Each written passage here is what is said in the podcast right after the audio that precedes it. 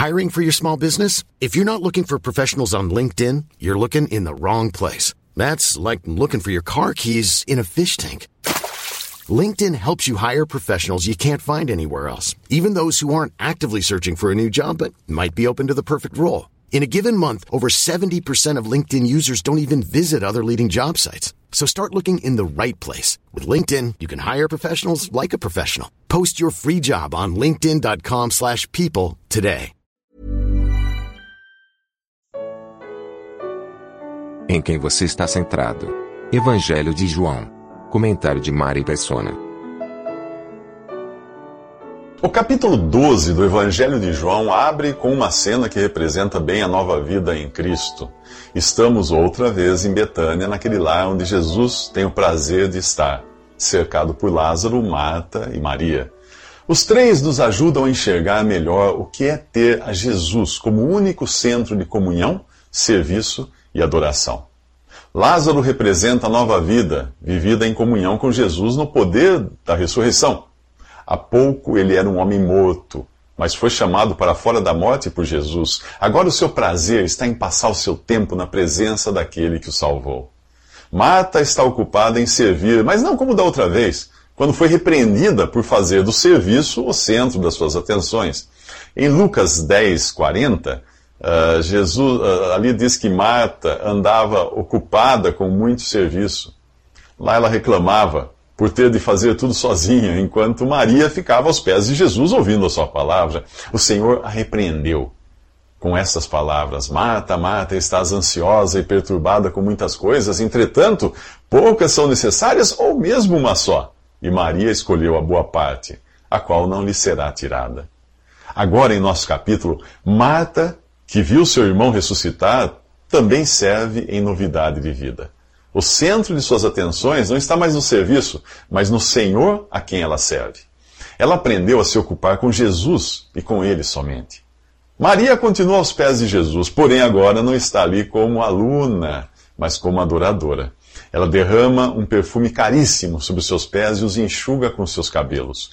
Por mais que serviço e aprendizado sejam importantes, o Pai não busca por servos ou alunos. O Pai procura adoradores que o adorem em espírito e em verdade.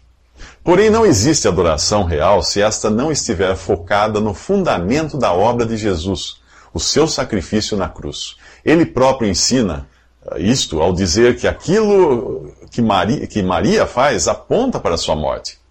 No céu, os salvos irão adorar ao Cordeiro que foi morto e com seu sangue comprou para Deus homens de toda tribo, língua, povo e nação. Na terra, a expressão máxima da adoração está no fazer isto em memória de mim. Na ceia, pão e vinho são um retrato do corpo e do sangue de Jesus sacrificado. Mas mesmo ali, não é o pão e o vinho o centro das atenções, mas o que eles representam: Jesus na morte. Quando Jesus curava doenças ou multiplicava os pães, era seguido por multidões interessadas em boa saúde e barriga cheia. Mas quando o assunto é adoração, nós vemos esses três irmãos em sua presença, tendo a ele como centro das atenções. O que atrai você? Um pregador eloquente? Uma banda afinada? Um show de milagres? Ou só Jesus? Nos próximos três minutos, Judas troca Jesus pelos pobres. Quem lê o início do capítulo 12 do Evangelho de João tem a impressão de que Jesus está ali apenas com Lázaro, Maria e Marta. Mas o versículo 4 revela que tinha muito mais gente na casa. Os outros apóstolos estavam ali e outros correram para lá querendo ver Jesus e Lázaro, o ressuscitado.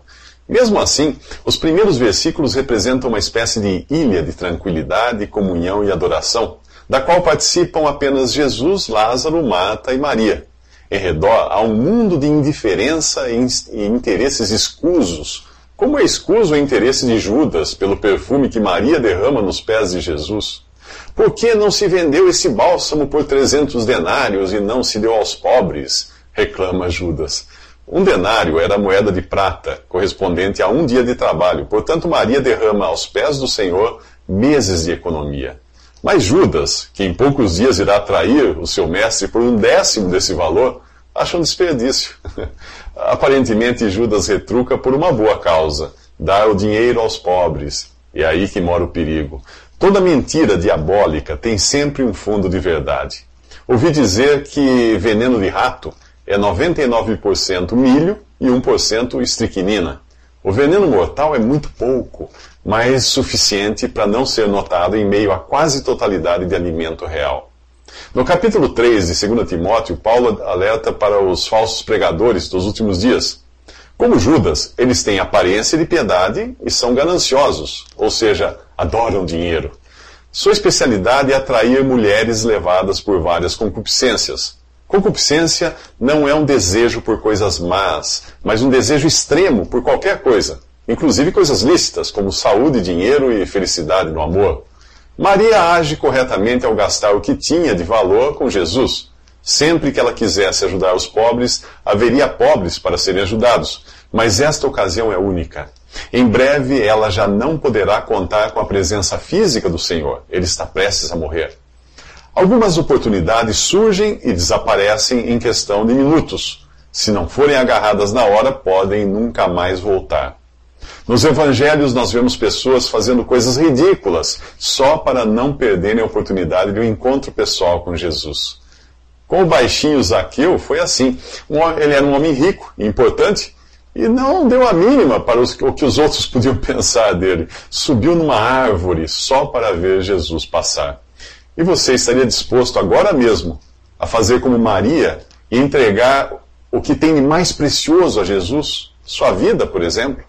Estaria pronto a enfrentar o desprezo de amigos e familiares para receber o Salvador, como fez Zaqueu?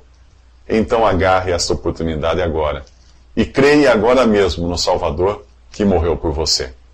Nos próximos três minutos veremos o que acontece com quem não agarra uma oportunidade assim. Judas é uma figura do homem religioso que teve a chance de ser salvo e não foi.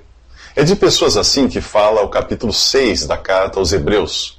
Pessoas que perderam a chance de serem salvas. Lá diz assim: é impossível que, que os, os que uma vez foram iluminados e provaram o dom celestial, e se fizeram participantes do Espírito Santo, e provaram a boa palavra de Deus e os poderes do mundo vindouro, e depois caíram, sejam outra vez renovados para arrependimento. É impossível.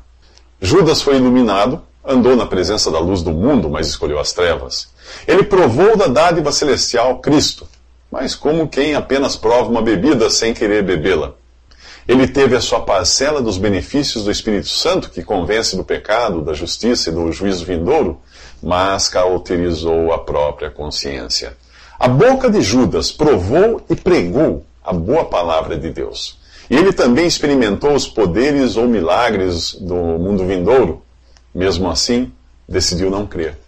É impossível alguém se arrepender depois de rejeitar tantas oportunidades. Quem visse Judas andando com Jesus jamais duvidaria de sua fé. Mas essa fé nunca existiu. Judas apenas vestiu uma fantasia cristã, como muitos fazem hoje, sem crer em Jesus Cristo como seu Salvador e Senhor. Todos até gostam da ideia de um Jesus Salvador, mas nem todo mundo o quer como Senhor, ou dono absoluto da sua vida e vontade. Tudo o que fazemos de vontade própria é rebelião contra Deus. Quando andou aqui, Jesus deixou claro que o seu desejo era fazer a vontade do Pai, não a sua própria vontade. Ora, se ele, que é Deus e homem, sem pecado, cuja vontade é mais que perfeita, não quis fazer a sua própria vontade, o que dizer de nós, fracos e pecadores? Sabe o que significa a palavra pecado? Em 1 João 3, 4 diz que qualquer que comete pecado também comete iniquidade. O pecado é iniquidade. Algumas versões da Bíblia trazem que o pecado é a transgressão da lei, mas isso é um erro de tradução, pois o pecado existia antes da lei de Moisés. O sentido original é que pecado é ser governado pela própria vontade, que é o mesmo de estar desgovernado. Assim tinham sido os cristãos de Éfeso antes da conversão, e Paulo lhes lembra disso na carta aos Efésios, capítulo 2: Estando vós mortos em ofensas e pecados, em que noutro tempo andastes segundo o curso deste mundo, segundo o príncipe das potestades do ar, do espírito que agora opera nos filhos da desobediência, entre os quais todos nós também antes andávamos, nos desejos da nossa carne, fazendo a vontade da carne e dos pensamentos É hora de você se submeter e submeter sua vida e sua vontade ao Salvador e Senhor Jesus, para ser salvo eternamente. Esta é a sua oportunidade. O que pode acontecer se não fizer isso? Bem, nós veremos nos próximos três minutos, se você ainda tiver três minutos. Algumas coisas podem fechar de vez a janela de oportunidade que Deus oferece para você ser salvo. Um acidente ou enfermidade que o torne incapaz de decidir é uma delas. A menos que você seja um feto, uma criança, ou nasceu incapaz de responder por, seu, por seus atos, o pleno domínio das suas faculdades mentais o torna responsável por suas decisões. Isso não ocorre apenas nas coisas de Deus, mas até na lei dos homens, que diz que ninguém pode alegar desconhecer a lei. Do mesmo modo, ninguém será tido por inocente diante de Deus. Quer saber como? Você já julgou as ações de outras pessoas? Então você está apto a julgar a si mesmo, e isso torna responsável diante de Deus. Na carta aos Romanos, Deus afirma: És inexcusável, ó homem, qualquer que sejas, quando julgas, porque te condenas a ti mesmo naquilo em que julgas a outro. Pois tu que julgas, praticas o mesmo. Isso está em Romanos, capítulo 2. Além de uma enfermidade que o impeça de tomar a decisão de crer em Jesus, a morte também pode pôr um fim às suas chances. Neste exato momento, no necrotério mais próximo de sua casa, existe alguém que ontem não fazia ideia de que hoje estaria deitado ali. Outra coisa que pode impedir você de crer, após ter escutado o Evangelho, é o arrebatamento da igreja. Ele é descrito em 1 Tessalonicenses capítulo 4, versículo 16, dessa forma: O próprio Senhor descerá do céu e os que morreram em Cristo ressuscitarão primeiro. Depois nós, os que ficarmos vivos, seremos arrebatados juntamente com eles nas nuvens, a encontrar o Senhor nos ares, e assim estaremos para sempre com o Senhor. O arrebatamento podia ter ocorrido já nos dias de Paulo, por isso ele se inclui dizendo: Nós, os que ficarmos vivos, seremos arrebatados. Não existia coisa alguma que devesse ocorrer antes e continua não existindo exceto a paciência de Deus em, em aguardar que mais gente se converta. Porém, uma vez dada a ordem de partida, a Bíblia diz que isso acontecerá em um piscar de olhos. E depois? Bem, depois o mundo seguirá sem os restos mortais dos que morreram na fé desde Abel e sem os verdadeiros cristãos que estiverem vivos nesse momento. Os primeiros ressuscitarão e os outros serão transformados. Se você quer saber a explicação que os jornais darão no dia seguinte para a falta de tanta gente, terá de comprar os jornais no dia seguinte. Mas aí será tarde demais para você. Antes da minha conversão, na década de 70, eu me envolvi com o esoterismo. Na época havia uma teoria de que um planeta passaria perto da Terra e as pessoas menos evoluídas espiritualmente seriam tiradas daqui e levadas para lá por extraterrestres. O mundo se veria assim livre dessas pessoas para viver uma nova era de paz e prosperidade. Segundo aquela ideia esotérica, hoje eu seria um dos atrasados que serão tirados daqui. Nos próximos três minutos, veja o que acontecerá aos que forem deixados para trás.